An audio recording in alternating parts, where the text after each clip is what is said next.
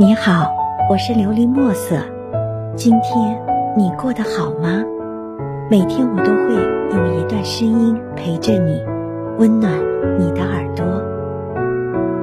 有些爱止于梦中。下，作者离散。日子一天天过去，临近高考，少年翻出一年前的日记，看着记录中他的点点滴滴。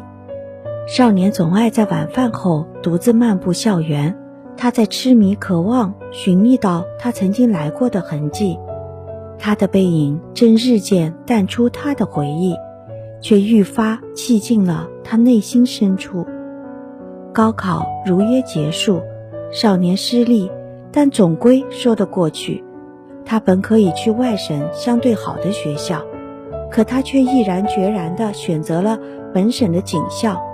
对外的理由不外乎是警校是铁打的饭碗，然后笑笑说他喜欢平淡，不想从商，也没有教书育人的才能，也只有他自己知道，选择的原因，南京是那个自己朝思暮想的城市呀。暑假长的令人绝望，少年翻看他的日记，日记始于五年前，止于他高考毕业。他换了账号，就如他曾经说过，想要一个新的开始。他还记得当年自己傻里傻气冒充外校的学生加他好友，一起畅所欲言，在不经意间逗他笑，还自作主张的给他起了外号叫做“梗魔头”，而他却又调皮的引用《诛仙》中青云的绝世武功“神剑御雷真诀”。来批少年，仿佛摇头晃脑的笑着。我摇头，如同火星撞地球。偶尔也会语重心长地劝慰他说：“晚上不能吃水果，小心得结石。”他会笑着说：“没关系的。”然后很乖巧地将吃了一半的苹果扔进垃圾桶。他们相约一起去内蒙，一起去西藏，一起去岁月的海洋。当然，这些都付之空谈。少年并不懂得如何恋爱，他只一味地像只可笑的橡皮糖一样黏着女孩，彼此间的沟通越来越少。终了，他像是断了线的风筝，消失在他的视线中，而他始终不敢亲口承认他一直喜欢他。后来，他千方百计托人搜寻他的踪迹。而他却像是寻踪觅影般的没了踪迹。终于一次偶然的机会，他观望到他，他挽着一个面容清瘦的少年，在阳光下，他一眼认出他的笑意，一朵蔷薇绽放在女孩的面容上。他与她擦肩而过，他很想上前打声招呼，可一切话语到了嘴边，竟变得无声的蠕动。第一次，他体会到心如刀割的滋味儿，百味陈杂。时光将彼此的故事揉凝成一首诗，然后狠狠地碾碎。他很想与他相认，又怕气氛过于尴尬，女孩也因此受伤。只是他似乎忘记了，至始至终，他才是那个受伤最深的人。他渐渐明了，漫长的人生道路。相逢不过是刹那，而相逢后，彼此间的背影却成了永恒。他愿意就这样一路走下去。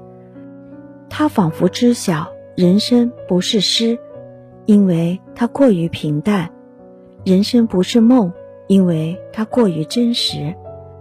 人生要不是棋，只因它绝不重来。人生就像时光中的一张纸。写满了，泛黄了，再怎么舍不下，也终究要放下。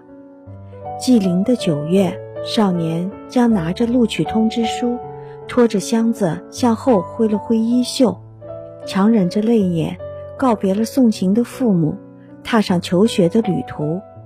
漫漫求学路，不知道他会与谁相遇。人生中的一万次相遇中。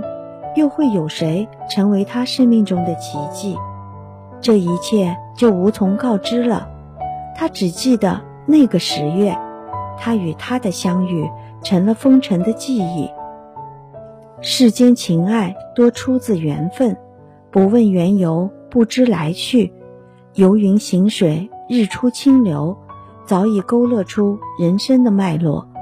舟行千里，方知江河的浩渺。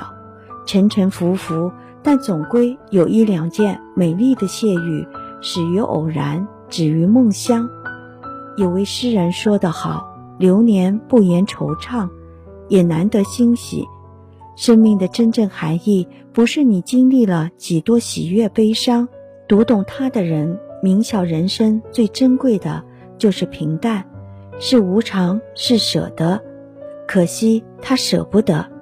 少年想，日后彼此相见，或许他会大方的同他相遇，因为他知道。”人世或许存在硝烟，存在悲悯，存在愁苦，存在卑贱，存在哀怨。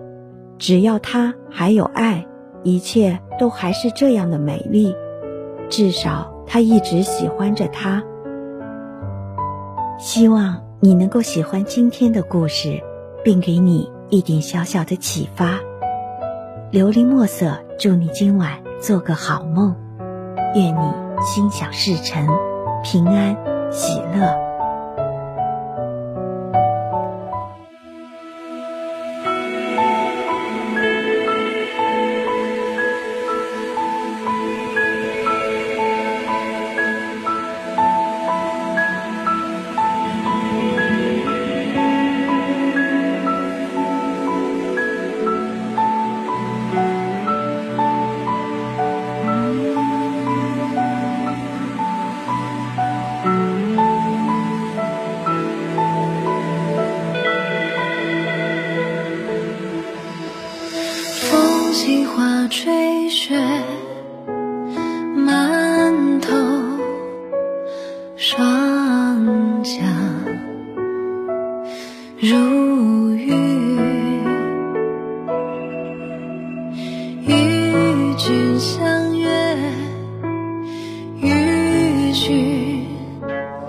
相约。